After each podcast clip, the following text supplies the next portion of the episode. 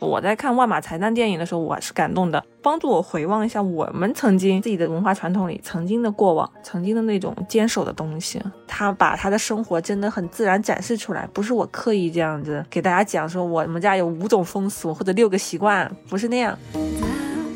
他才五十四岁嘛，在我们一般印象中就是一个年富力强的时候，对一个导演来说，所以我从来没有想过就是在这么早的时间去失去这样一位导演。但是一个文化，它不仅仅是由这种传奇的东西、悲壮的东西，或者是宏大的东西组成的，它更多的还是有一个个的个体的这种的日常啊，还有这种细致的这种文化这种东西组成的嘛。它其实更真实的。看完那个《马里斯》之后，我觉得对我有一个触动啊，就是说，其实这种电影呢，我以前总是会觉得它比较慢，嗯，节奏比较慢。似乎需要有一定的，好像有一定的你的那种理解力才能去看。但是我今天聊聊到这儿，我突然想到，其实我应该带家人啊，尤其是我家孩子、啊、朋友啊，就推荐他们也看看。到底这孩子打掉没打掉？然后去采访这个汉族的呃观众和采访这个藏族的观众，那个结论是完全不一样的。你也不知道不变化还有什么选择，就是不选择也是一种选择，这是非常需要很多条件的嘛。也许只有当你回过头再去看的时候，你才能发现原来还还可以有别的选择。你生活就是这样的，对吧？生活就是没有那么多戏剧化的东西，那没有那么多冲突。即便有人出生，有人死亡，它也并不是一种戏剧化的形式来出现的。在剧中人来讲，它就是应该那么发生了，那你就那么接受了，嗯，就是这样的。关注文化趋势，发现出乎意料的真相。欢迎收听《意料之外》。大家好，我是叶晨，我是韩阳，我是剑锋。在刚刚过去的这个五月。著名的藏族导演万马才旦在西藏拍电影的时候突发疾病去世。他是中国电影界藏地电影的代表性人物，也是西藏新浪潮电影的领军者。他既是导演，也是作家，用藏语拍电影，用双语写作，因此也被称赞为他创造了藏民族的电影和小说双子座的高峰。令人遗憾的是，在他五十四岁正当壮年的时候就突然离开了，给世界留下了十多部电影和许多文学作品。万马才旦他以藏族导演身份执导的这些藏语电影，其实是一种非常新的角度去阐释了藏地生活，成为现在人们去了解当代藏区的非常重要的作品。另外，他的家乡在青海贵德县，从某种意义上来说，哦，他是同乡，对他有更多的亲近感。因此，我们这一期会聊一聊万马才旦的电影，他的创作，以及他的创作背后那个我们可能很陌生。但其实也并不遥远的藏地。我我我很想问你，你什么时候关注到万马才旦的？对于你个人，大概什么时候？因为对我来说是很晚嘛，我就很好奇。我关注万马才旦是比较早，但也没有特别早，因为他在大概在二零零二年到二零零四年吧，好像就在这个时间是在北京电影学院求学。后我是在二零大概二零一零年以后关注到他的。那个时候他的最有名的藏地三部曲。呃，已经发布了，然后呢，也算是非常的出名了。我大概就是在那个时候开始关注他，也就是从他的藏地三部曲《静静的玛尼石》，然后那个《寻找真美根灯》《老狗》这三部电影开始去了解他。那还是比较早的。我我跟建老师估计我们俩差不多吧。我我是用气球才知道他的。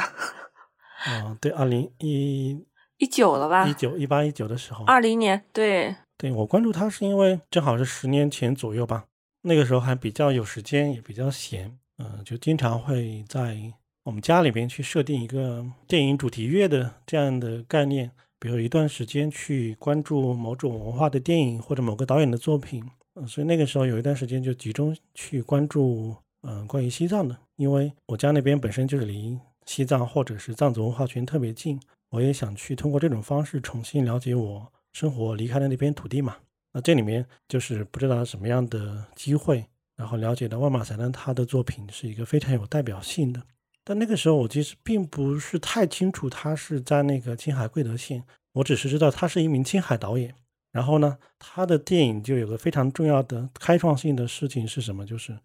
他是用藏语来拍的。因为在之前，嗯就那个时间我看的还有很多藏族的电影，有些是汉族导演拍的，有些是可能有藏族的这种编剧啊。包括像阿来啊这样的作家，还有那个扎西达娃这样的作家，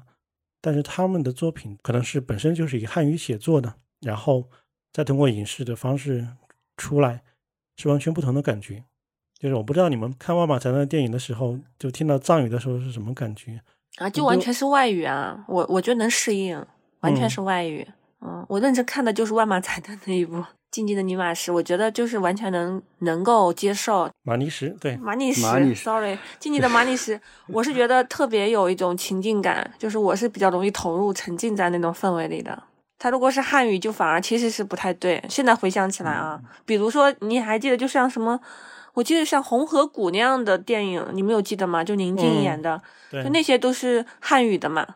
对，在这个里面，其实很大一点不同是，嗯，从汉语或者藏语出发的电影。它的视角就是有点不一样的，嗯。嗯，所以你看到就是其实早期的时候，像那个谢飞导演，呃，或者像那个田壮壮，他们都拍过关于西藏的电影，嗯，但是在那个视角里面，哪怕是说你的整个的主人公，你的故事都是藏族，但是他感觉就像一个汉族人在观察，而对从那个静静的马里什开始，就是它是一个非常有开创性的电影，就是因为它它完全的记录下来，这个记录是说。你所有的人的生活状态，他的那种语调，他的文化，对，就是一个原生的，他没有被改造的，它不是舞台，呃，也不是那种文学，而是一个活生生的一座村庄的历史。也就是在看过万马才旦那那部，也就是看过万马才旦的藏地三部曲之后，其实我一直是在关注他的后续的作品，包括他第一部院线作品《塔洛》，然后在后面的。撞死了一只羊，以及最后的一部气球。那么在这个过程当中，才去逐渐的去认识到他这个人，嗯，比我之前认知的可能要更丰富。但是实际上是从他去世那天开始，我才更加认真的去了解他这个人，然后才发现很多很多的错过的一些东西，以及说围绕他还有整个的藏地或者是藏地文化的各种影视文学作品。串联起来之后，又觉得有一种非常奇妙的缘分在吧？就是因为他的去世，他才五十四岁嘛，在我们一般印象中，就是一个年富力强的时候，对一个导演来说，所以我从来没有想过，就是在这么早的时间去失去这样一位导演。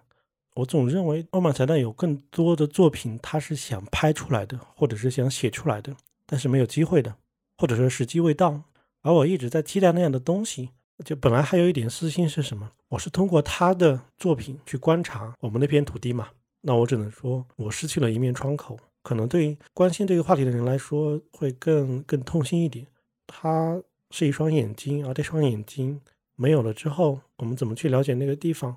嗯，就变成一个未知数。对我们来说应该还好吧，建老师是吧？哦，对我们来说，我们还刚刚开始。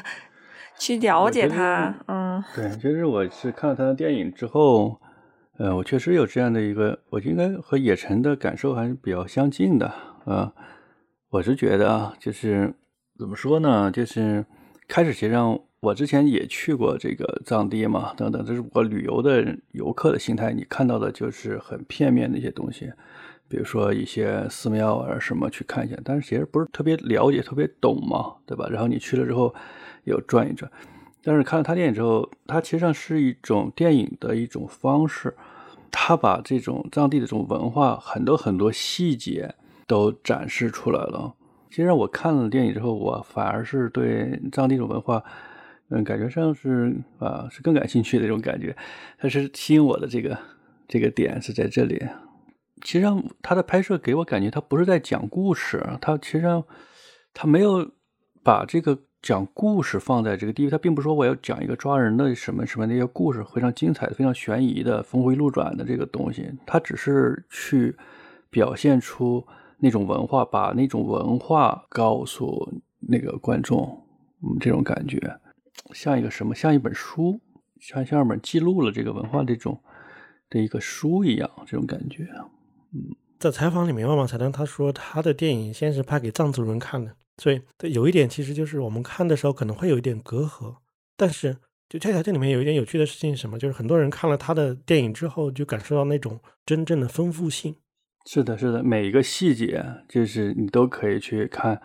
就他电影的场景里面每一个道具、演员的每个动作，其实都包含了那个藏地文化的信息在里边。就对我对我们这种汉族人来说特别的有意思哈，就是就是有种新鲜的感觉嘛，比较对就是新鲜。是的，就嗯是一方面确实就是新鲜感，比如说对我来说，它有很多又是非常熟悉的，它是嗯接近，但是又更深刻的，包括它的这些片子的故事性，就是我们可以看到整个的万马长的作品里面都是非常简单的故事，就是简单到比如说你用几百个字都可以把这个故事讲完，嗯，是的，但是几百个字讲完的故事呢，那可能一个多小时，其实你仔细看又不是很枯燥，因为它里面有非常丰富的内涵。这种内涵就是，其实让我想起一些导演啊，就就特别是包括他自己可能也比较喜欢的是那个阿巴斯，伊朗的阿巴斯。阿巴斯的很多片子好像初看也是比较枯燥，但其实也是他是一个非常善于去讲述自己民族的故事的这样一个人。嗯有代表作是哪些啊？樱桃的滋味，还有他的叫《乡村三部曲》吧，《何处是我朋友的家》，还有那个《橄榄树下的情人》，还有《深深嗯长流》随风而逝哈、对对对，嗯，因为你刚才聊到说，在电影里对我对我来说是很新鲜嘛，嗯对吧？包括他们怎么怎么样喝奶茶什么的，我都哎像酥油茶什么的，我都感觉哎就是那种细节东西，啊、但我里面也看到他们怎么微商嘛，微商。对，我然后上次讲过的，上次讲过的，嗯但是我就是之前聊的时候，我也没有一个具体的印具体的一个想象，没有具体的一个影像的一个感嗯觉。那那个在电影里面，在那个万马彩蛋电影里面看到，我觉得特别的，忽然就感觉到亲切了。就而且他们的去做一件这样的事很自然，就是完全是他们生活的一部分，都不是演员演的那种感觉嘛。所以我就觉得挺好的，就有一种就是他把他的生活真的很自然展示出来，不是我刻意这样子给大家讲说我们家有五种风俗或者六个习惯，不是那样。所以对对我来说是一种很好，因为对于汉族来说，你你说有什么是那么特殊的那种遥远的感觉，但是它是沉淀了很多很多自己的那种信仰的，就比较少。比如说你你你你看鲁迅的里面祝福，对吧？那里面倒是是也有了，就不是这种这种纯粹的这种，好像传承感会稍微不太一样。嗯，其实也有，但是是这样，就是万马长它在一个时间的跨越上面，刚好处在一个节点，嗯就是世纪之交嘛。世纪之交的嗯时候，其实整个的中国内地已经早就进入到一个非常商品化的一个时代中，但是藏地或者说整个的这个边远的地区，它才开始进入到这个潮流之内。它刚好就是，嗯、呃，渐进的马历史就是在这样一个背景之下开始的。就是一个是说这些传统并没有很快的消失掉，因为外外来的影响没有那么快。二是在他的所有的电影里面可以看到，就是现代化的很多影响，它在潜移默化的改变了人们的思路，嗯包括那个很多的词语、很多的物品，就是他那个那会儿不是在渐进的马历史里面去放《西游记》嘛？嗯对，《西游记》对，《西游记》那那像那几个和尚的名字对吧？唐僧喇嘛，那这就是一种，就像我们当年从日本去借词一样，他们也很快的从我们这里面汉语里面进入到一些词汇，然后放到藏语里面的环境，你听起来又觉得有点好玩，但又好像非常理所当然，因为唐僧就是个喇嘛。对，说到《西游记》啊挺有意思，就是我不是刚看了那本那个《藏地孤旅》嘛，嗯当然，嗯，就是他也实际上是写书的时候，应该也是世纪初写的。对，然后他有提到很有意思一点，就是他里边也提到那个呃，他去一个西方小学里小学，然后大家都也在看《西游记》，并且都有一个 VCD，然后他走的很多地方都有 VCD，就是和呃电影里面所描述的这个是非常非常相似、非常相近的。嘛，就是当时那个情况，真的是在藏地，真的我感觉很多人都在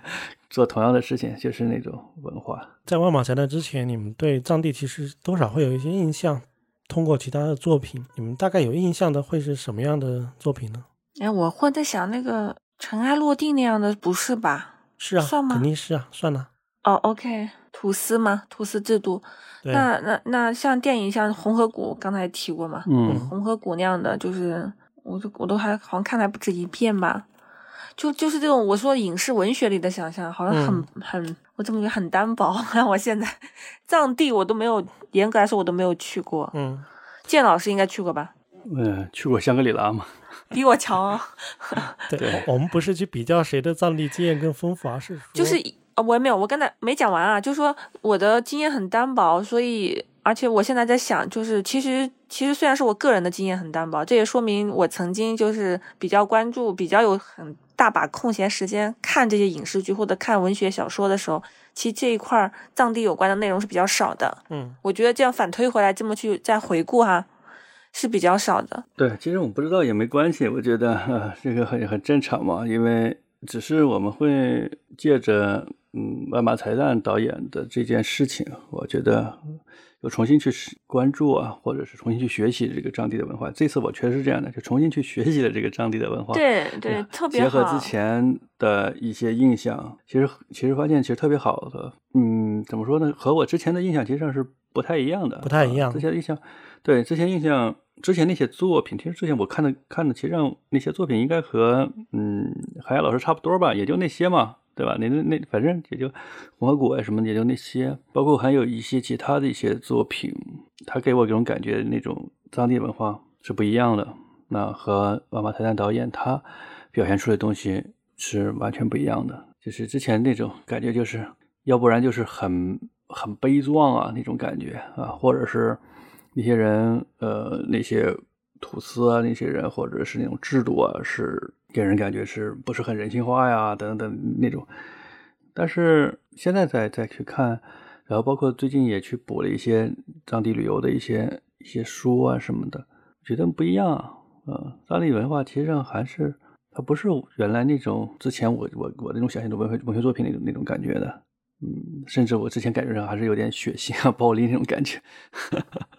对，这这些就是一种印象嘛。其实不是这样的，对吧？那种可能或者是一种史诗那种感觉，对吧？那种我相信在藏地这些很多事情也是发生过的啊，很多也很多这种传奇。但是一个文化它不仅仅是由这种传奇的东西、悲壮的东西，或者是嗯宏大的东西组成的，它更多的还是有一个个的个体的这种呃日常啊。还有这种细致的这种文化这种东西组成的嘛，这个是更丰满，它其实更真实的，我觉得，嗯，或者离我们更近的，我们更能够体验、更能够接受的一种东西。对，就建峰刚才说这个，嗯、一个是说我们之前对藏地或者藏文化有一些比较固定的印象，或者叫刻板印象，对，对吧？就是我我想起来有有个作家叫央珍，他是文革之后第一个考上北大的一个藏族学生。他就说，他刚到那个学校的时候，他的同学老师问他，就说你一点都不像藏族人，为什么呢？因为就说你你长得和那个电影《农奴》上面的人是不太一样的。因为那个时候大家对西藏印象就是通过那部电影《农奴》那部电影去嗯去校正的嘛。再到后面的时候，其实我们对西藏会有一种想象，想象西藏。它变成一个什么地方？一个是带有一种原始的，像你说的野蛮的，或者是嗯未经开化的这样一个状态；另外一种是它有非常神秘的异域风情的部分，不管它的宗教、它的风景、人们的生活方式，所以这两种结合起来之后，应该是逐渐形成了大概在八十年代、九十年代形成了一个对西藏的另外一种印象，继而可能是不是在文化圈引发了整个的西藏热。然后它又成为，比如说去西藏旅游的这样一个风潮的开始。哈呀，是不是对这个有点影响？就是出版圈有一阵儿是对啊很多，像那个安妮宝贝不是 也是吗？我记得他后来就他自己原来写小说就是一个普通的那种，没有特别这种区域的。嗯后来他就写有的小说，我记得是我忘了是叫什么莲花还叫什么名儿的时候，他以以藏地为那个背景了，就这种嗯偏年轻一派。当时啊，就是也会把他们的小说背景转移过去，然后结合这种宗教信仰和这种地域的那种思考。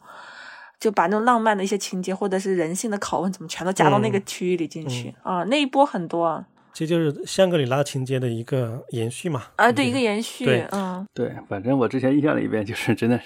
有各种史诗啊、传奇啊，或者真是那种宗教信仰那种故事啊，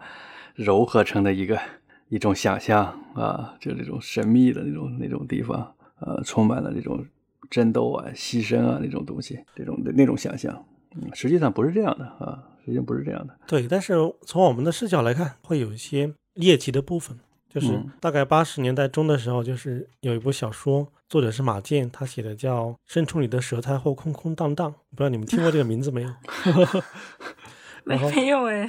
对，这听着很花。这本书呢，它是就是他以几个短篇的方式写了西藏的一些见闻。他是以一个汉族的记者的身份去写的嘛，但写的是小说。在这种小说里面，他又嵌入了很多西藏原生态的一种生活啊，或者是观念啊等等的，就是在介于真实和虚构之间。嗯，然后当时发在了应该是人民文学上面，但发出来之后，据说受到了很多嗯藏族特别知识分子的反对。嗯，就是说他是丑化了整个西藏的一些宗教啊，或者是他们的一些生活方式。因为这个事情，当时主管文人民文学的一位很有名的文化圈人士丢掉了主编的职位。这个事情后来是在那个高行健他去说的，就说当时是他推荐了这部作品给人民文学，然后当时的主编就全部的刊发。刊发之后呢，结果他的主编的岗位丢掉了，然后 说当时这个主编是什么？就是他已经到了那种政府给。配车配司机这样一个待遇了，然后突然之间就没了所有的。后来他去做了别的这种文学研究啊什么，就是刘心武嘛。对，原来他是人民文学的主编，然后就因为这个事情没有没有做主编。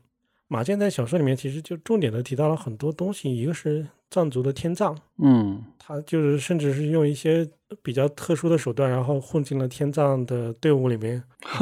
他说把整个的这种过程给记录下来，这可能是迄今为止就是关于天葬风俗的非常详细的一个记录，嗯。对，因为现在他是像这种，肯定是不让外族人去看，或者是去记录拍摄什么的嘛。是的，是的。对，这个在那个后来陆川的《可可西里》里面有一些间接性的片段，我不知道你们看过《可可西里》没有？有有没有印象？我看过，但是记忆不深了。嗯，对，因为很长时间大家对西藏的，不管是说猎奇啊这种，天葬是一个非常重要的符号性的东西嘛。嗯，对对对。对，还有就是这里面他的一些宗教信仰啊什么的，马建写的东西，反正这个相相当于是一个非常争议性的作品啊。现在很多人也不会再去了解，但是它是一个开端。然后在这个同时，其实像那个藏族的作家，像扎西达娃，他是生长在西藏本土的，就是日喀则拉萨那一带的。是的，是的。对，他是一个有非常深厚的这种藏族生活经验，然后很早就开始接受这种外来的文化。不管是摇滚乐还是什么魔幻现实主义的文学，就是他是和中国当时的呃内地这批先锋派的作家同步的这样一个人，所以他后来的写作就是你从文学角度来说，他是用汉语写作，然后他的很多技巧就是基本上是比较领先的。嗯，还有就是像阿来这样，他后来去写，他主要是写那康藏地区嘛，整个四川那边的。他他比较有特色，嗯，他应该是两千年左右特别特别火吧，当年。对，然后他们都相当于是少数民族中的写作的代表，但是他们都是用汉语写作，然后也是因为汉语的作品为世人熟知，然后基本上就可以在这个领域里面是非常代表性的存在嘛。但除此之外，就是那我们很少看到这样的人。然后我刚才提到那个第一个文革之后的北大藏族学生央真，他的写作也是一样，就是他是因为是一个学院学院派的训练，他是上的北大中文系，他后来写过一部作品叫《无性别的神》，是讲那个大概五六十年代的时候，那个西藏那边的属于那种贵族世家小姐的生活，他眼中的一个西藏的这种生活、宗教等等的，但他的技巧什么也是就偏现代的一个方式。那我记得有人评价说，他的小说不像是一个藏族人写的。对，虽然很多内在的东西、内在的元素是非常的西藏的。在这种的整个的背景之下再去看的话，就是我们对西藏的了解，其实作品并没有很多。就比如说文学这个层面上，是了解不太多。对，所以问到每个人，如果你你对你对西藏有什么印象的时候，可能就是偏严肃一点的作品反而会不会很多。但是因为刚才说到那些之前的，比如说像游记啊。或者是各种关于西藏的想象的作品，无论是虚构非虚构的，对对，那那个时候是很多虚构的小说是很多的，对，什么藏地密码，对吧？就类似对对对，对他间接的让人会了解一些西藏的一些事情。对，但是那些不是真实的，也不是不是真实，而是说，因为它毕竟是一个走马观花式的，就是我们所看到的一种。但是，对，如果说真正的去理解它的话，就是得用双重视角嘛。你外界看是怎么样的，他们内部他怎么给自己的这种方式一个更有继承性的解释？是的，是的。说到那个就是影视的话，当时也是八十年代的时候，谢飞他拍过一部电影叫《依稀卓玛》。他就是讲述一个藏族的姑娘，她从大概四五十年代开始，到整个的当代的一个一个人的历史。也是嗯见证了整个西藏变化的历史，在拉萨那边。对，那个剧本也是扎西达瓦写的，也是藏族的藏族的作家嘛，嗯他的演员也是都是藏族的。就那部是应该是最接近一个对西藏的观察，但是他的观察仍然是一个汉族视角。但是就是说到谢飞，当时那个万马彩蛋他在北影的时候，他的第一部作品是那个毕业作品是《草原》，叫《草原》。那么这部作嗯品，他们当时那个毕业放映之后开了这种研讨会，然后谢飞导演就说：“他说这部电影让我们知道，只有真正的藏族人才能拍出关于西藏的电影。”他是这么去下结论的。这个一方面好像是有点对自己当年的否定，但是另一方面也是可以看到他对这种他的情怀吧。嗯，他是做了很多对万马的这种叫发掘或者扶持的事情。对，就是用汉语去描述藏地文化，我觉得无论怎样，嗯，你很难，就是你描述性，我觉得我相信任何语言嘛，在描述上面都可以很细致的去细致入微的去描述，嗯但是，嗯，你的视角或者你的思维方式，其实上是很难和这种纯的这种藏语的这种思维啊，我觉得是呃完全的这种完全的贴合的吧，或者完全的 match 的这种嗯这种感觉，我觉得嗯这里边有一个那个气球嘛，嗯，那个气球那个结尾，气球的结尾它其实上是一个开放式的结尾，对吧？嗯对，然后它是应该是还有一个那个调查调研嘛，对吧？调研就是说，嗯，到底这孩子打掉没打掉，然后去采访这个汉族的呃观众和采访这个藏族的观众，那个结论是完全不一样的。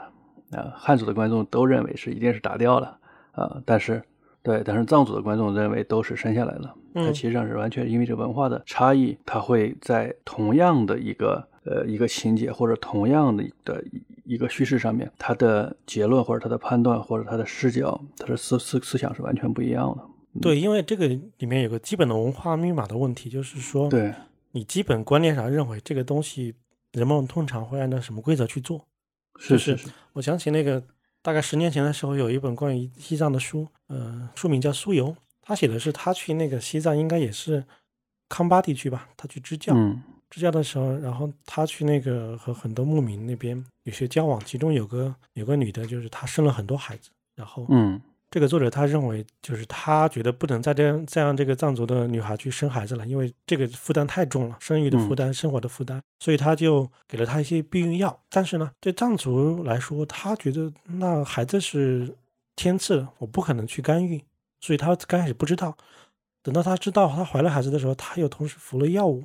那这个时候怎么办呢？按理来说，当然不应该再要孩子，这个孩子要被拿掉嘛。嗯嗯呃，他也是这么劝说，但是那个藏族的女子应该就是说我一定要生下来，然后她很愤怒于有人居然要去干涉她的这样一个天赐的权利，就哪怕这个孩子可能是有痴呆或者怎么样，那我也要生下他。如果他有问题，那这是可能是嗯，在宗教上面来说，这是神的旨意，但是我不可能在他已经有生命的时候，对去打胎或者干嘛。嗯所以他们是有了一个这样的就基本的观念吧，不管怎么去评价，所以在他们看来，那孩子当然是要留着的。是的，是的，这是一那个文化的那类似这样类似这样的话挺多的，应该就这种可以做一种不同文化的对比嘛。对文化的差嗯异是很多的。对，但对于这种一些就根本性的一些，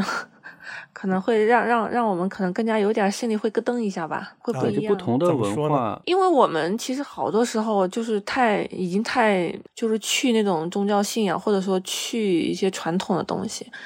比较现实功利，或者用现在不太正确的词儿说比较精致利己主义的话，那很多事儿就是不会选择那么做，对吧？对，嗯，所以这种保留下来，就仿虽然虽然他讲的是藏地的文化、藏地的一些心理习惯啊、民俗啊或者什么，但其实我我作为一个嗯没有这样的文化传统的人，我去看，我依然十分感动。我觉得我感动的点在于，我仿佛能看到我父辈或者说我爷爷奶奶辈他们曾经经历的生活，就是有一个传统的那部分在，有一个嗯让我们能够真正从内心是发自内心是有种有种尊重感的那种传统在，嗯那个东西我觉得是相通的。所以我我在看万马才旦电影的时候，我是感动的。我也是能够觉得有嗯部分相通，那部分嗯相通是可能是更内核或者更高一维，然后让我嗯觉得可以让我帮助我回望一下我们曾经就可能不是在那个区域，但是我们在自己的文化传统里曾经的过往，曾经的那种坚守的东西，嗯，是的，对，确实是在他的电影里面就看到嗯那种文化嘛。其实我觉得，嗯，对我要非常同意韩韩亚老师说的，他是主人公也好，或者里面的角色也好，有很多的他的一些一些行为啊、做事的方式，他他其实并不是去问为什么这种感觉，给我的感觉是，并不是去问为什么就那么做了。那种，有时候我真觉得现代社会很多东西就被过度的去解构了，过度的要去去权衡，要去问，要去比较。就就是看他的电影的时候，确实看很多很多事情，就是确实给人一种感动。对，这个就是就是它的真实性嘛，因为他就是按照他们文化的方式去记录的。对对。然后同时，其实有一点是什么，就是。就是我们可以看到，它里面是有很多的冲突，或者是他感觉到的，嗯，冲突的。包括最重要的一个主题，就是整个的藏区，它都受到这种现代文化的影响。不管这种影响中的积极的部分还是消极的部分，他能感受到很多很多的这样的冲突。包括从最早的那个静静的玛丽石开始，嗯，商品啊，各种这样的文化，它进入之后对人的影响。再到最后的气球的时候，就是这种关于生育的观念。生育的观念就是气球上面说最后是一个开放性的。那么，嗯，他有没有生下这一个孩子？我觉得，如果是说万马才能他只是嗯以自己的民族文化为骄傲，然后去呈现，这当然是一种。但是，就是在我看来，万马才能他从一开始就是比较敏锐的观察到了，就是说现代这种东西的影响到底是什么。因为他个人首先是一个呃很有趣的经历，就是他最早是考当时的中专，他是六九年生人嘛，所以就当时他考中专是相当于是最精英的那一批。中专之后呢，他去了当公务员，嗯，那么呃在那个时间他又觉得他的人生不想这样，他后来就去了那个西北民族大学去求学，然后学藏文学啊什么的。再之后他又去了北京电影学院去学那个编剧啊导演啊。那么在这样一个成长过程中，就是。他是有很多机会去接触整个现代生活，嗯，包括他自己的采访中说他为什么对电影感兴趣。在最早的时候，是因为他他的家那边是在黄河边上，然后小时候的他们那边家门口要建一个大坝，也就是现在的那个拉希瓦大坝，嗯，那个时候其实还没有开建，但是那个整个勘测院的人已经很早，大概几十年前就开始在那边做勘测工作。然后就有一个相当于一个工作的小区，他们在那边会放一些电影呢，放的电影就和我们日常看的什么早期的那种革命电影是很不一样的。从那个时候开始，就在在他心里面种下一颗电影的种子。嗯，所以在这里面其实可以看到，就是他是最早去接受了这种现代文明的一些熏陶的一个人。那再到最后，他从北京求学的时候开始去回到自己的家乡去拍摄这些电影的时候。一方面是什么？就是他的第一部电影开始去阐释他们的藏族是怎么样子的，他们的信仰，他们的日常。还有一个就是说，他看到是说现代文明怎么样进入他自己的故乡，怎么进入到整个的藏区。反正我的一路观影下来，就是从最早的马尼石到气球的时候，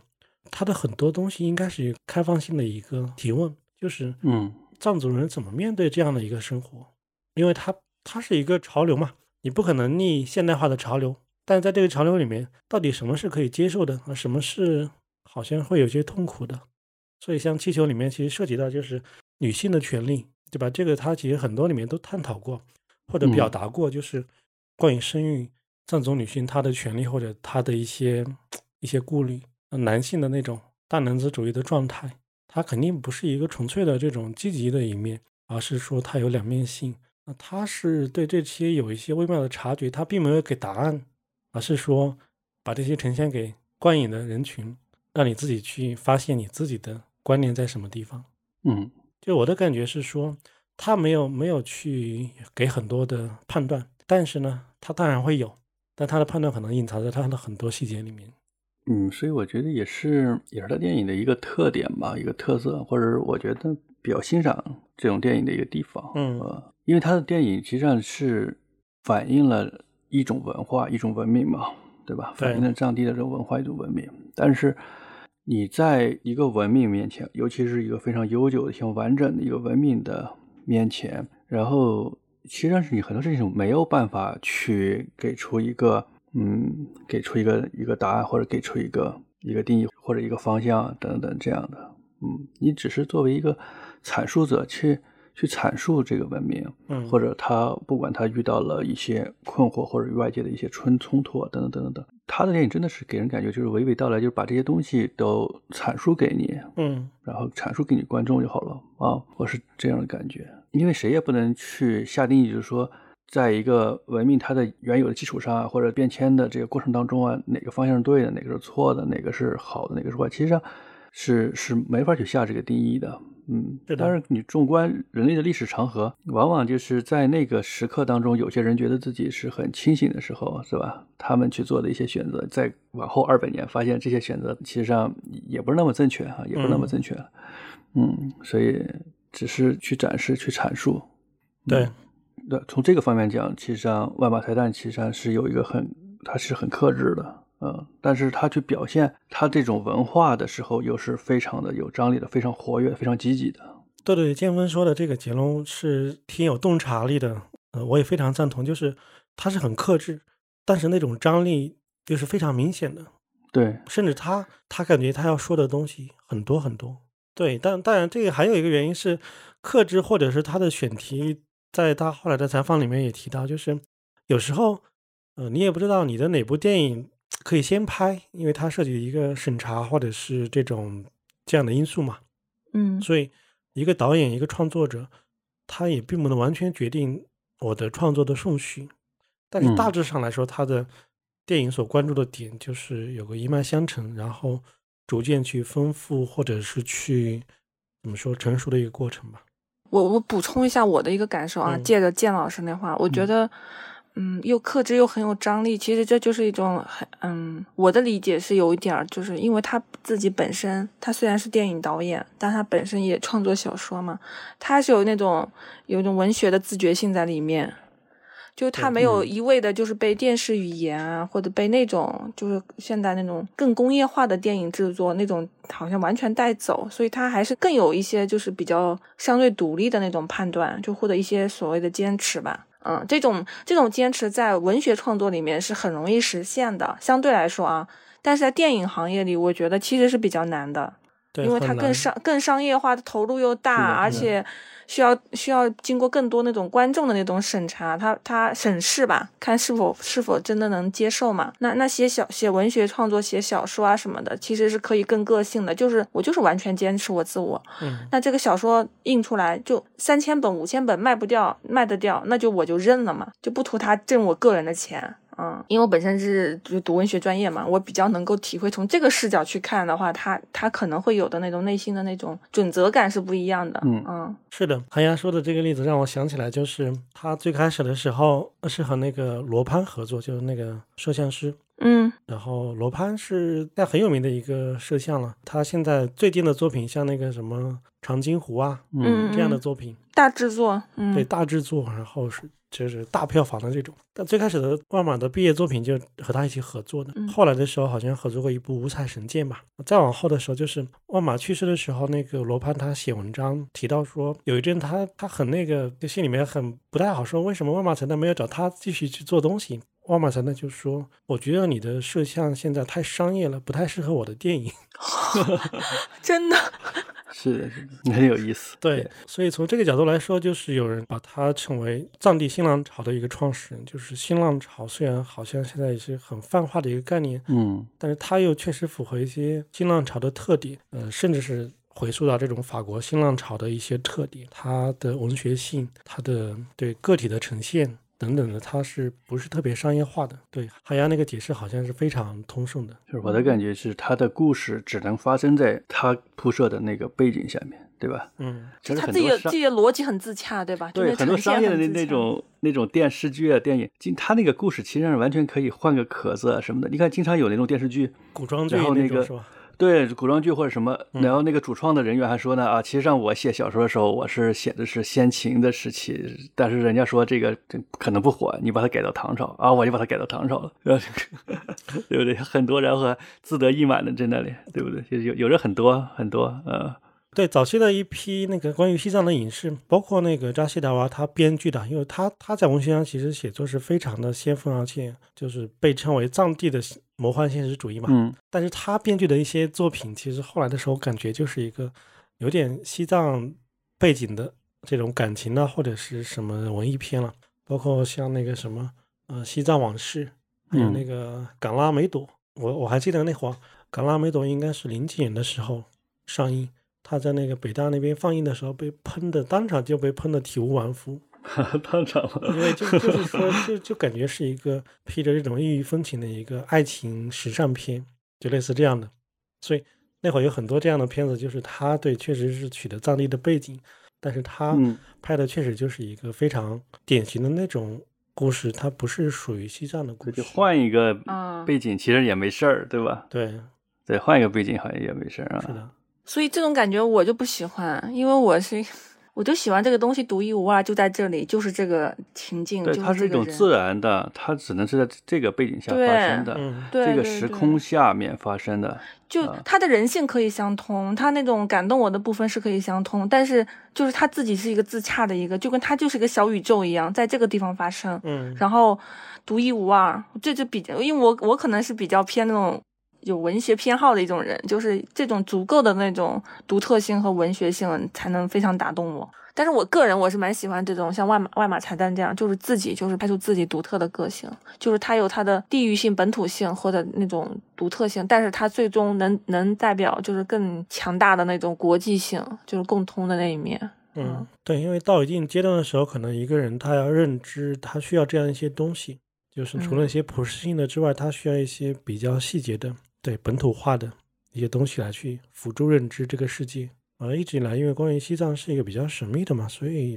我们可能有一些刻板印象。但恰恰就是它打破了这种刻板印象的一个开始，就是实际上深入到了一个西藏，或者是说它不是一个全部的，是因为我们虽然用藏文化藏区来去概括，但就像他自己说的，他只是说这是藏区的一部分嘛，它主要其实还是青海那边。嗯，嗯对，因为大家提到西藏，就是我想去拉萨。那么整个的从拉萨再到包括那个拉曲到了康区，然后到那个青海这边，就是传统的叫安多地区，它是非常不同的。你可以看到，慢慢它记录了很多我们看到的典型的就是藏族的生活，比如它已经是一个有点城市化了，或者是至少是村镇化了，就不是以前我们印象中的，比如说家家都是在草原上搭帐篷，然后。呃，骑马放牧那种，它是因为，因为青海地区它本身就是一个呃半农半牧的一个地区，整个的下来就是万万才能它代表了这样一部分，就是偏安多地区它的故乡，围绕它的故乡所发生的故事。那在这里面，不管是宗教的还是现代文化的一个影响，以及说很多这样一些传统的它的消逝或者是改造，是属于他自己身边的一些事情。哎，他电他电影是不是大部分有些故事情节母本都他自己写的呀？剧本对，基本上都是他自己写的，很大一部分是先先有他的小说作品，然后再去拍电影。有一些是他有电影的构思，然后再返回来重新写小说。就他还蛮，他还属于蛮打通的这种人哎。对，因为他不是他最早在中专学校就是学那个藏文的嘛，在藏文学校，所以一是对藏文很了解。然后藏文学完之后。他有一段时间，先是去整理发掘西藏的一些故事，就出了相关的一些书，然后再到后面去学编剧。所以他先是一个，就是就是你说的，是从一个文学这样一个初始出发，然后再指导筒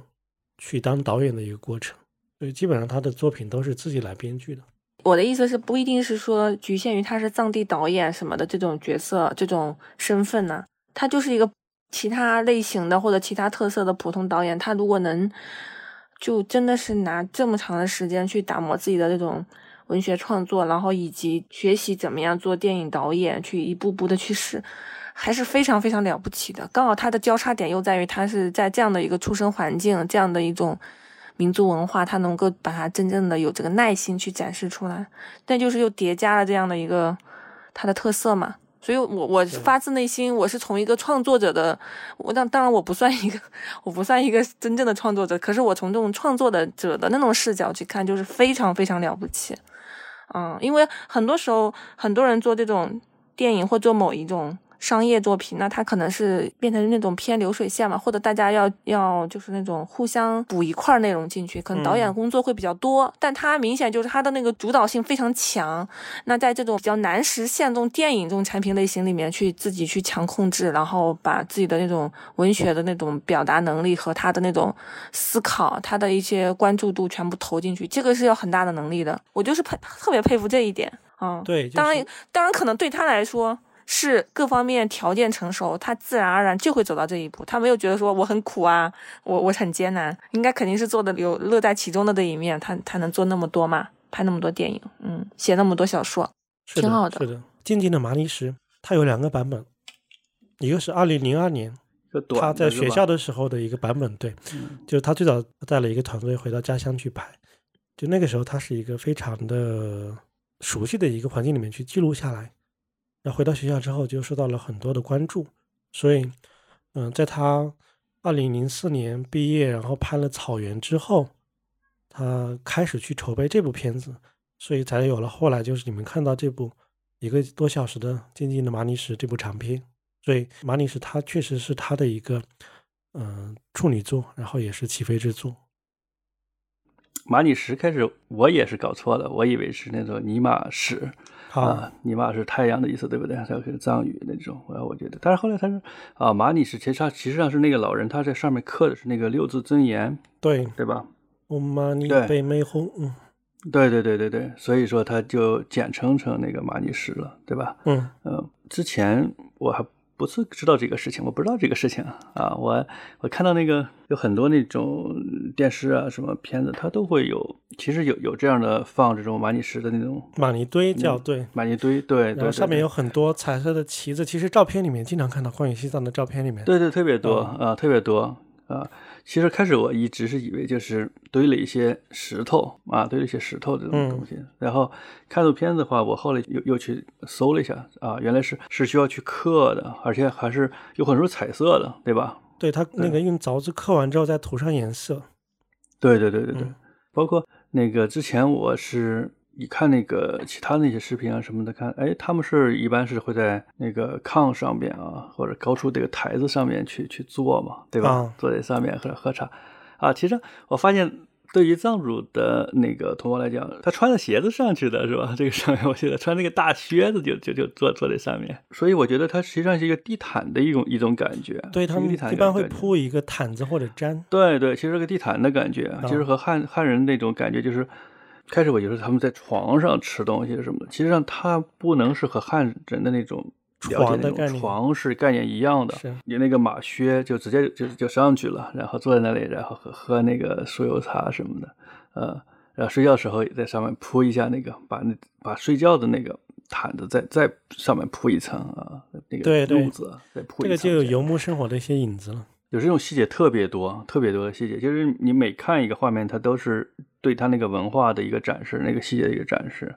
呃，是这样的。其实我看那个电影，我都没有再去关注那个故事了，因为那故事非常简单的一个一个故事，甚至你都不能称之为一个。一个什么样的故事啊？它只是一个一个时间线，对吧？一个时间线从那个年年初到年后那几天的一个时间线的一个推移嘛。然后这起时间线当中，当然是发生了一些事情嘛。但是它每一个镜头、每一个细节都是对它这种藏区的文化的一一个展示啊。所以我我看那个还是，嗯，我觉得。还还有时候感感觉还还蛮蛮感动的，有时候就感动你的最核心的部分是什么呢？就是那种真实的感觉，真实真实的感觉，对那种真实的感觉。然后给我感觉就是文化，它其实上就人类的情感可能是相通的吧。嗯，就是我看那个，就是那个小喇嘛，他要去想很想去看那个电视，对吧？然后想看那个 VCD，包括他还跑到那个录像厅啊去看呀，包括他呃回家呀那种。其实我觉得，哎，有时候我觉得和我小时候那种感觉还比较像的，和我小时候感觉是比较像的，因为感觉上那个时时时空，它可能是有一个时间的一个差异吧，嗯，时间的差异，就它滞后了十几二十年，滞后了，对，滞后了一段时间，滞后了十年。对之后的时间，他虽然写的是两千年左右的事情，对吧？之后的时间，但是就是我小时候，还，真是那样的，也是非常像，非常像，只是那个文化什么的细节不太相似啊。但是很多那种心境那种感觉是很像的，包括也是偷偷的看电视，特别想看嗯，然后对，当时没有 VCD 嘛，对吧？有那个录像带啊，有录像带啊，也是拿录像带看。然后家里有一盘外星人的录像带吧，哇，那也也是看了十几遍，每天看着，你没没得看吧？啊，对，非常香的那种那种感觉，他把那种感觉完全的就传达给我。我看的时候，其实一个感受就是他们的，比如说整个的宗教生活和日常世俗生活的交织。嗯，他在这样一个小喇嘛的身上。嗯，重合之后，你能看到也非常有趣的一面。因为通常来说，这两种生活它是隔绝的。出家人嘛，嗯，不管是汉地还是藏地的出家人，他都是一种宗教生活，然后你和世俗生活是切割的。但是恰好是一个小喇嘛，他是一个学徒，那么他既要在寺庙里面去从事他的宗教的事情，但是又可以放假回家的时候回到世俗生活，甚至和他的母亲和他弟弟重温那种在出家前的那种状态。嗯。但一切好像有有一点改变，在在这里面就能看到，就是他们的从一个日常生活到宗教生活怎么样去演变的一个状态。一个喇嘛是怎么成为喇嘛的？然后对的，包括他成为喇嘛之后，他的家人对他的一些变化。对，然后他那个爷爷还要说啊，已经是喇嘛了，所以那个上炕的顺序对吧？对，是的，让一让，嗯，挺有意思的。那爷爷真的很好，我很喜欢那爷爷。嗯，那个爷爷就是理想型爷爷。对，甚至你可以把这个故事当做一个，就是比如说你去外地上大学，然后回到老家，就有点像那种那种生活的一个一个原型吧。嗯，哎，我不知道你们哦，就是它里面你说它很有它的那个地域文化，但是就是里面很多相同。你刚才说那种是吧？就上学时候去外地上学回来，暑假寒假，比方说过年回来。家里老人都还是很很特别疼一下你，啊，然后敢拿自己这种老人的这种身份、权威去压一下这个可能自己的那个自己那个父母中间那一代哈，然后照顾一下这个更小的孙辈，我觉得特别有意思。这个呢又好像又不是不局限那个某个地方，就大家是人性的共通的共通，特别好玩。你还记你们还记得那个？爷爷在外面默默的帮他们看怎么站岗，放哨，放哨，对，笑死我了，演的特别的特别的真，就像现实中那种。对，所以这里面应该会有很多万马才旦他自己的观察，甚至自己亲身的体验吧。他们家乡以前就是叫罗汉堂，他们那个乡，就就是因为有有一些这样的寺院，很有名的寺院，所以宗教生活对他。那边应该是从小就是耳濡目染的，对，确实特别特别真实，就包括他那个这个台阶上摔倒的那一幕嘛，对吧？台阶摔倒，因为他骗别人说我看电视看到了那个呃他那个那个歌手是吧？呃，然后其实他没有看到，对吧？然后，呃，然后他要摔倒了，他很生气，他怪那个台阶儿。然后他小伙伴就说：“哎，你这属于这个，立马就因为撒谎而遭到了这个报应。”嗯，对，那一幕挺有意思的。对，你让我想到就是我那个有个大学同学嘛，他也是一个藏族同学，呃，然后他也会经常讲这样的故事啊，呃，经常他他们其实就是经常会讲，包括他小伙伴之间。会讲这个故事，有一次有讲一个，就是有一个同学，就是也是藏族的同学，他去呃去洗脸，然后你在那个外边有一个水龙头去洗脸，嗯，然后洗的过程当中，他就可能有点忘了，然后一抬头，那个水龙头就撞到了脑袋啊。啊，因为在头头顶上嘛，他就洗洗头洗脸撞了，然后。旁边那帮人就马上就说：“哎，这你早上起来好像是说了对佛不敬的话，你看现在马上就遭到了报应。”然后那幕就和我完全就把这个，呃，这个回忆马上就想起来了，真的是很很有意思。对，就是他们的生活里面，就是这个因果逻辑是非常就特别多，特别多，应该是对，而且别人立马就会往这个方面方面想，对吧？挺有意思的。对，这这个就是他的那个毕业作品《草原》里面，他就讲他主要讲他们信仰的故事嘛，就讲那个他的一头放生的牦牛丢了，被人偷了，然后去找，他们怀疑几个平时可能行为不当的年轻人是是偷的，但是年轻人说了我们没有偷，所以最后他们就以什么方式解决？就是说你们去发个誓，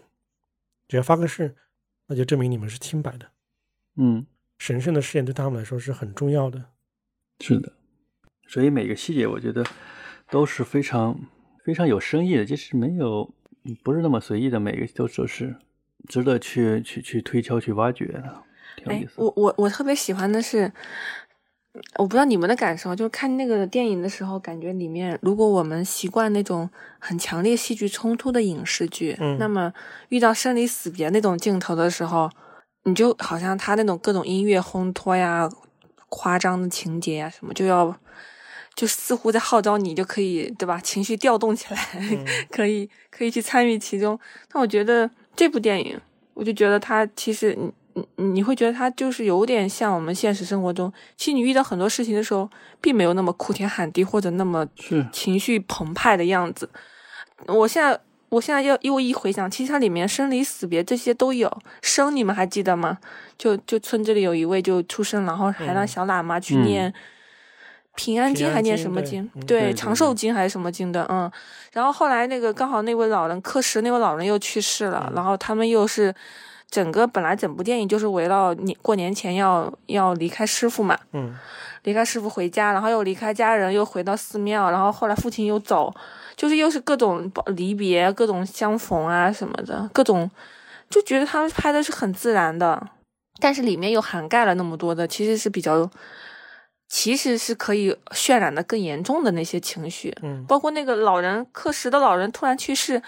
因为我是之前没有看任何剧透嘛，我看到那里我真。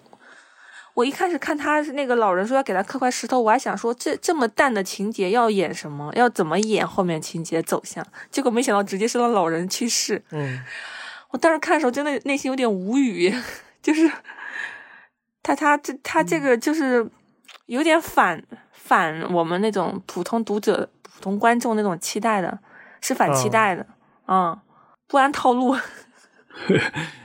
对，但是我我就有时候觉得那老人要是没有去世，他，对于我对于我看这电影好像也没有太多的 影响。没太大影响吗？也有吧。其实我倒觉得他去世有就有有影响，因为那个儿他的儿子在电影里一直没出现吧，就是一直对对对去大城市打工，相当于完全完全否定了或者完全抛弃了这个父辈这个行业嘛，或者这种传统文化这种对对对这个这个笼罩之下，他完全剥离了。那我那他们父子俩回寺庙前去看望老人，没想到老人去世了嘛，对吧？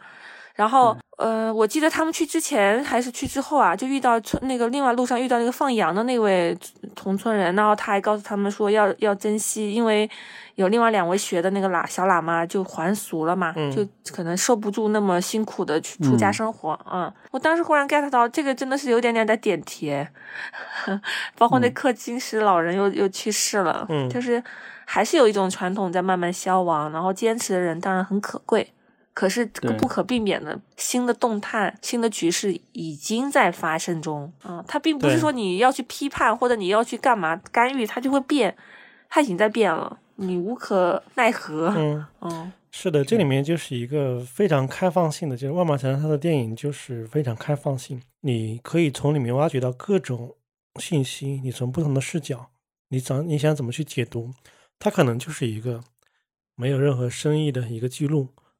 嗯但是也可能是有无限的隐喻在里面。就给我的感觉就是，把那个当时的那种嗯生活那种生活在剧中人的那种感受啊，那种情感，它完整的传达给我了。嗯它其实就是那样的，你生活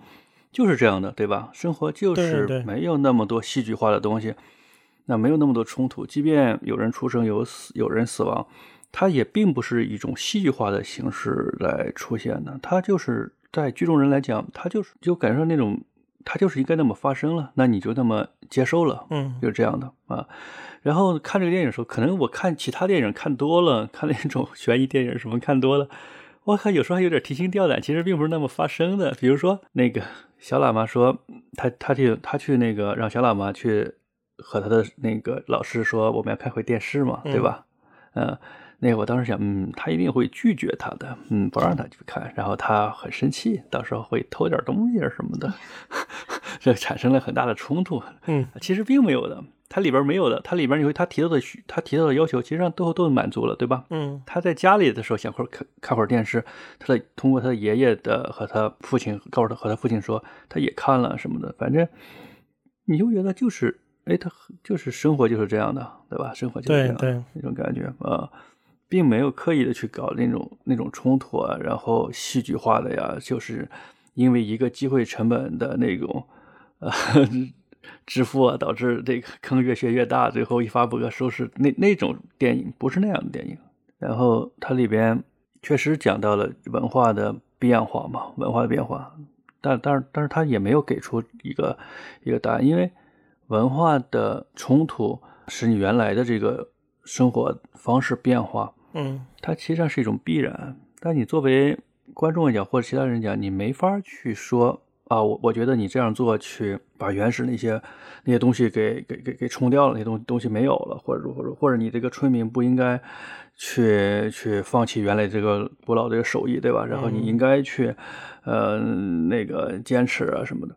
但是这里边是对于身在其中人来讲，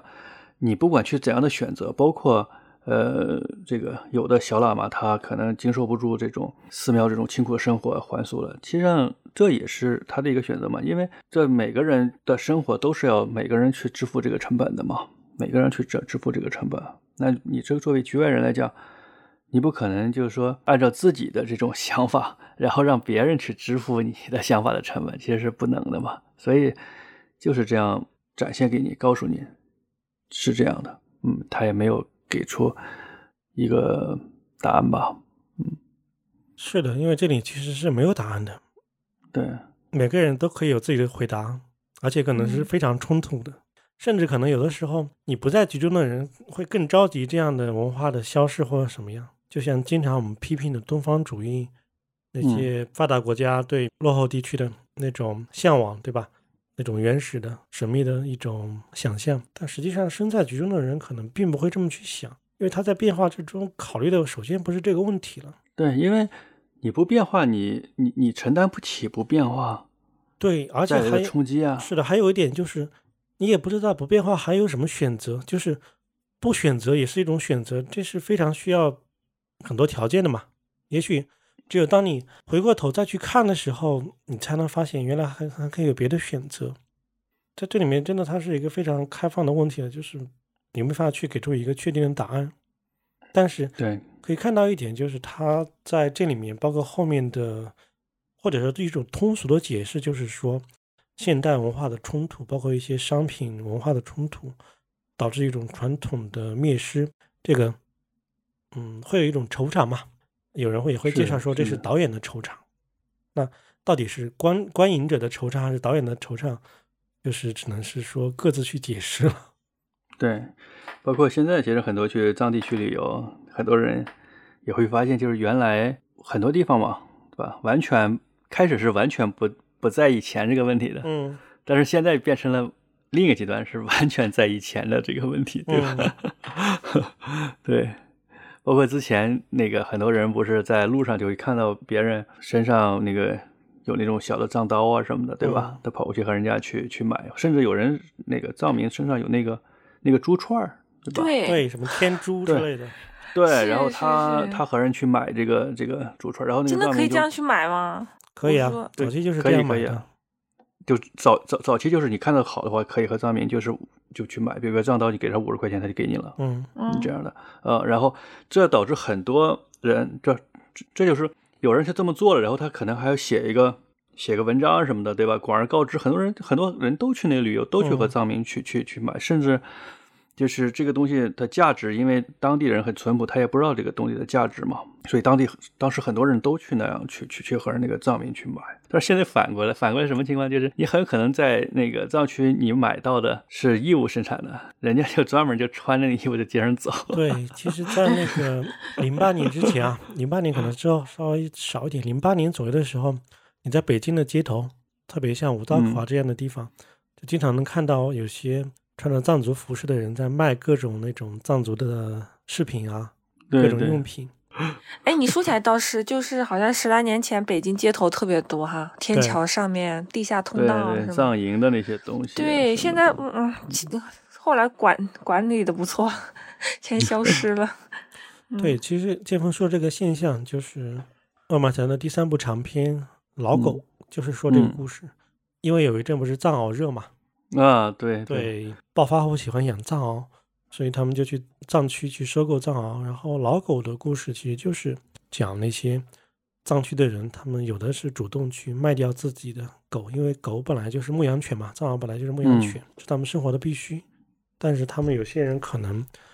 就没有那么必要的去放牧了，所以就卖掉。但是故事里面最主要的是说，一个藏藏族老人他不想卖，但是他的儿子嗯想卖，为什么呢？因为如果不卖的话，也会被人偷走。嗯，然后对，他最开始去卖那个藏獒的时候，是收购的贩子是出价一千块钱，然后这么少钱吗，对他他没 没有卖，正好他有个那个表哥是在派出所工作，然后表哥说嗯。我带你去，表哥带他去之后，跟跟那边贩子谈说这是我的表兄，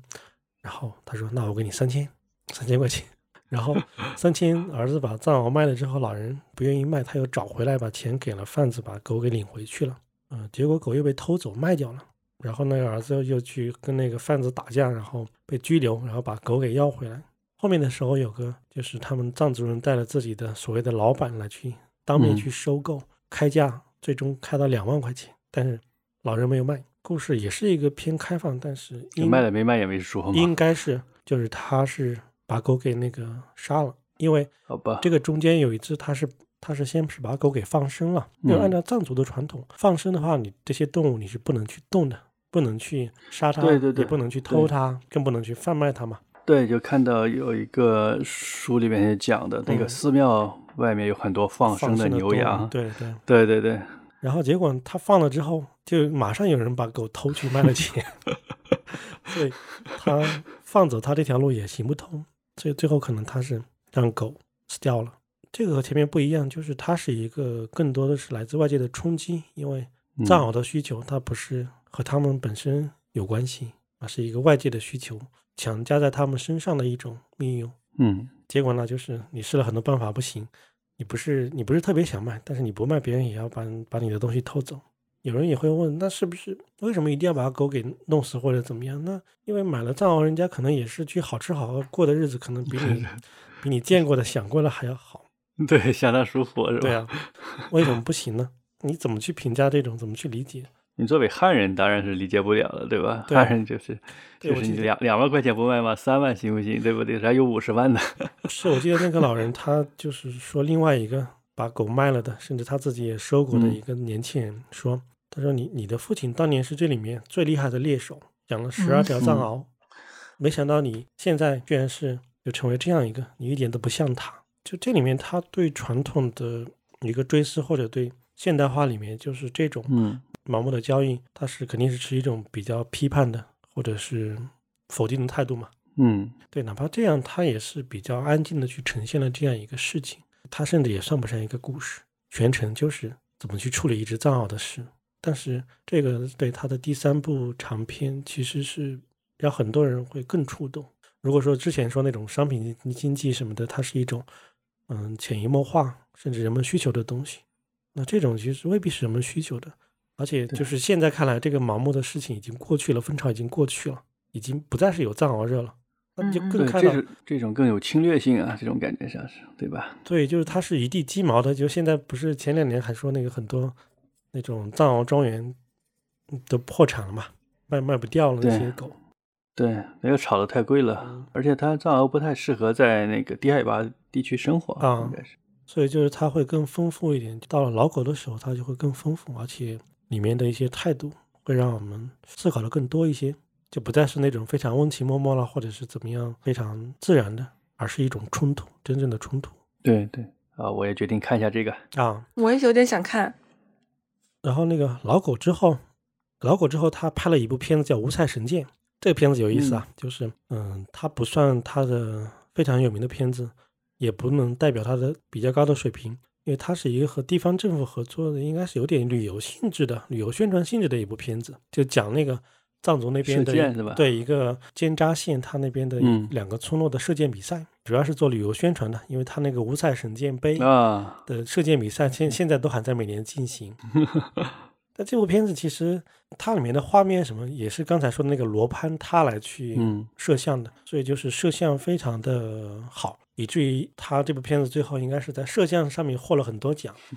罗潘说的就是他完成这部片子之后获了奖之后，大大的改善他自己的生活了，因为很多大片就开始找他去做摄像。啊，哦，所以这部片子会比较画面比较好看一些，然后里面的藏族的这种风情、射箭啊什么的也也很生动，就是把里面很多的画面，如果你放到一些央视的纪录片，也没有任何违和感，就是那种，就它唯一的一个价值，我觉得是证明了就是他在这种偏商业导演调度的能力吧，因为这是他的所有的作品里面出场人数最多的、群戏的调度最多的一一部戏。然后《无赛神剑》之后有三部作品。就是他开始院线大范围上映的嗯塔洛，嗯，撞死了一只羊，还有气球，这个你们反正多少都应该了解。就这三部是他的一个风格转变非常大的片子。首先是院线片，所以它的画质啊什么的，在摄像上面的，不管是这种分镜构图，还是画面的设计，变细致了，变精致了。嗯如果你你去看这任何一部片子，比如气球，你和早期的马尼士去比的话，嗯，差别太大了，就会发现对差差别很大。差别太大了，嗯嗯，很大很大了。对，那三部片子大概是一个一个系列吧。就他调和了一下这种风格，感觉是吧？适当做了一些调和，做对，因为院线嘛，嗯还是对需要有一个故事在那多里。多一点考量，对观众的对需求是的。嗯嗯，就是一个是调和，另外一个我其实在想，就是他这个片子里面，嗯、他在这些电影里面所表现的，如果早期的藏地三部曲，它是有点记录性质，其实记录它有一个东西叫做文献属性嘛，就是嗯你可以其实对到它的一个大致的，它在什么时间、什么地点有这样的事情，你可以对。那其实它对观影有了更多的要求是什么？就是如果把它放到一个更长的时间线里面，你去看它的时候，你需要理解它，就需要更多的背景知识。为什嗯么它会有这样的一些困扰？比如说藏獒的这个事情，为什么人们买藏獒？听都没听说过的事情，对吧？现在就是对，现在你你很多人可能也不太了解了。对它的时间嗯感其实是需要有一些背景支持的。但是如果是这种它涉及到像气球这样的关于生育的观念的冲突，啊、传统和现代的一些分歧，比如说塔洛，它关系到个人的这种孤独感，就感觉是会对时间的抵抗会更持久一些。我个人的感觉，嗯你不一定非要了解那个背景，但是你也可以了解这里面主人公他们的那种困境，他们的一些遇到的冲突。对，我是这么感觉，就不知道这种转变是不是他的一个主动呢或者怎么样。但是在我观影的过程中看来，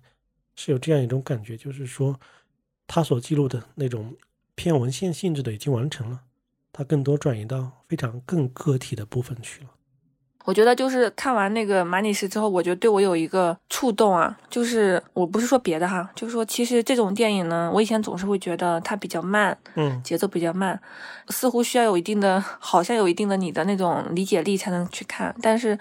我今天聊聊到这儿，我突然想到，其实我应该带家人啊，尤其是我家孩子啊、嗯朋友啊，嗯就推荐他们也看看。嗯，就是你你其实你看再多的有些爆米花电影啊什么的，就是它可能是差异性没有那么大。其实这个难得出来这么一个优秀的本土的导演，然后拍这样的电影，其实可以一起看的。我我觉得这个就是，嗯，虽然导演是去世了，然后我我们也了解比较少嘛，我就代表这部分了解比较少的这种这一部分人的一个一个怎么说啊？就是说可能有一个小小的呼吁嘛，就是可以说不要有那种不用带太多的预设去看，然后也可以就是有自己的感受，然后带身边的人，尤其是小朋友嘛，因为小朋友他我们家孩子就很喜欢看纪录片，那其实这种电影它节奏很慢，但是拍的又那么细腻很真，其实挺也挺适合就是年轻人啊、小朋友啊、青少年啊去了解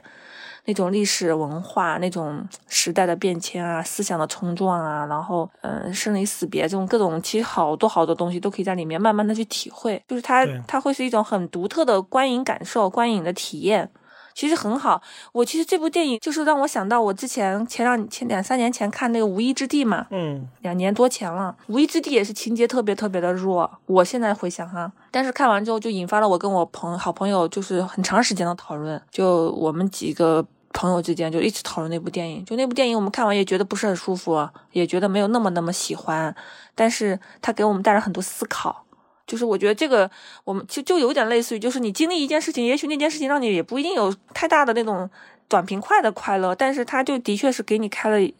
一个新的视角或者一种新的体验。那个马女士看完之后，我其实当时看的时候就觉得情节太慢，但是后面看进去就觉得其实很有它的韵味。它很多近景啊，近的镜头都特别少，我觉得那也可能是他刻意的，或者是怎么机位的什么设置。他的风格其实比较先锋一点的。对，有点像我们就作为同村人或者隔壁人或者邻居人，就是你看的那个视角嘛，它没有那么清晰，就是拍到每个人的表情，但是也就是类似于我们生活中，你也不用老是观察家人的表情或者朋友聊天的时候，你不用老老盯他脸，其实大概模模糊看的就行了。对，你也能懂，人眼的视角就是对对，没有没有人凑那么近去看你那个眼睛眼神什么的，对对，其实没有。因为我刚才说了，就是如果你去看万马才旦，他也证明了他也能拍那种非常商业或者是华丽精致的片子，就是五彩神剑，帅哥美女，嗯，藏族的舞蹈，然后他们的各种风俗，就是风情大片。然后呢，你从塔洛开始看的话，又能发现，就是他在这种画面的探索上，其实也是非常的追求一种新的。特别是，嗯，我觉得到了那个撞死了一只羊，然后到气球，气球里面就是他的爷爷去世之后的那一段，就他在画面上的那种一种尝试，是非常非常的独特的。就是你能感觉到他的画面里面的一种神圣感吧？就他和早期那种粗粝的画面是不同。但它的精致也不是非常刻意，你就感觉它在那个剧情里面非常的妥帖的。对，就是他，他其实是一个不停的在发掘一些新奇的，或者说表达的可能性的这样一个导演。然后像好像刚才说的，就是如果你推荐身边的人去看什么，他的藏地三部曲真的是非常非常合适的。这个我看到一半的时候，我就发发发给好几个朋友。嗯，就是又回到野老师刚开始讲，就咱们这一期刚开始录的时候提到嘛，就是导演去世，大家又比较可惜，比较错愕。其实我我自己的一个感受啊，我最近的一个人生感悟，就是真的留下一些东西，留下一些作品啊什么的，那些东西本身，或者他这个人做的一些事业、开创的一些领域，他带来的那种影响力，这个东西很很厉害，就超越生死，特别特别好。以前我当然也觉得是这样，可是没有那么深刻的领领会到哈。我就最近因为别的事情，我越来越领会到，就是其实是就是超脱一点看，真的很好。比如说这个电影留下来，我们自己无数人还会去看，然后还会推荐身边人看，就跟我跟就跟你推荐我们看，然后我跟建老师还会推荐身边人看，其实真的很好哎。而且他留下了这么好的影像资料或者是文学的语言的话，特别特别的能够真的去做他发挥他无形的那些意义、那些影响和有形的一些影响。这是很好的一件事情。反正我现在我不知道为啥 禅修禅多了还是怎么了，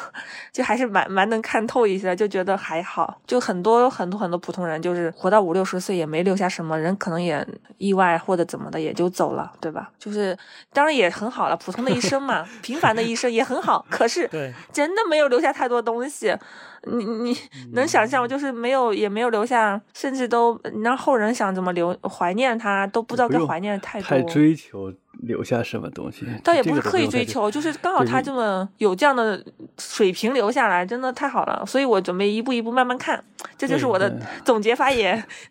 太追，这个从另一个角度来说，就是也是像万马才旦这样的导演，他好像是说明。就并不是说没有他也会有另外一个导演做出这样的作品，嗯，至少目前看来并不是这样子的，因为，嗯，就像人们说的，他是一百多年以来第一个真正的藏族导演用藏语去拍摄藏族文化和自己的故事的这样一个导演。之前比如说给他做摄像的，嗯，孙泰嘉，后来自己也当了导演，拍了像《太阳总在左边》还有和这样的影片，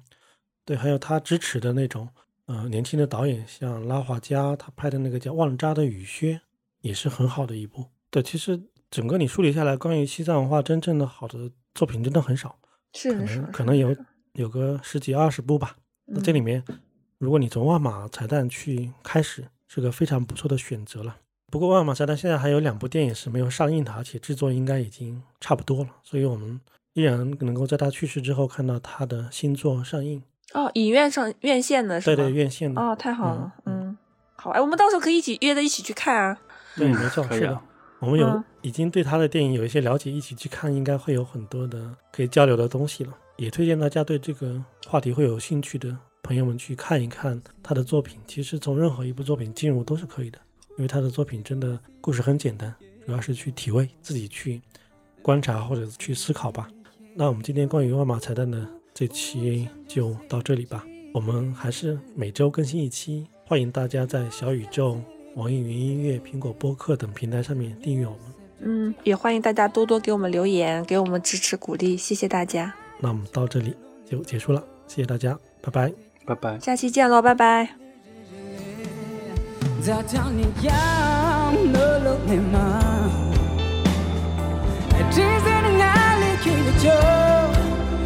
Za tani yam no lo me ma Jizen ngali kile cho Pa yule yin ja kana mendu Pa yule kin ja mendu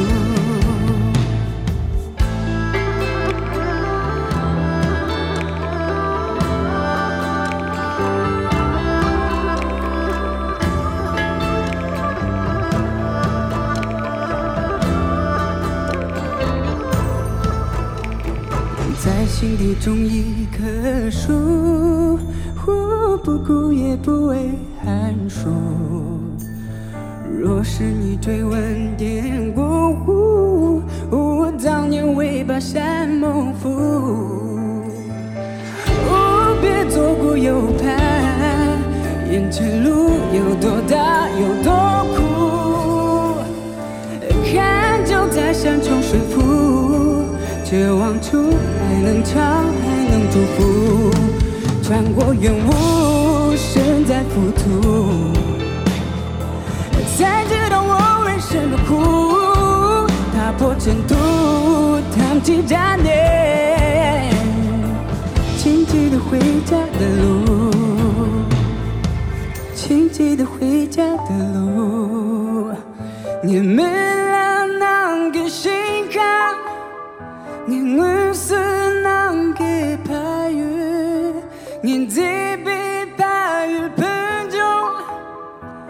对酸对解太没的，啦哩啦么咯。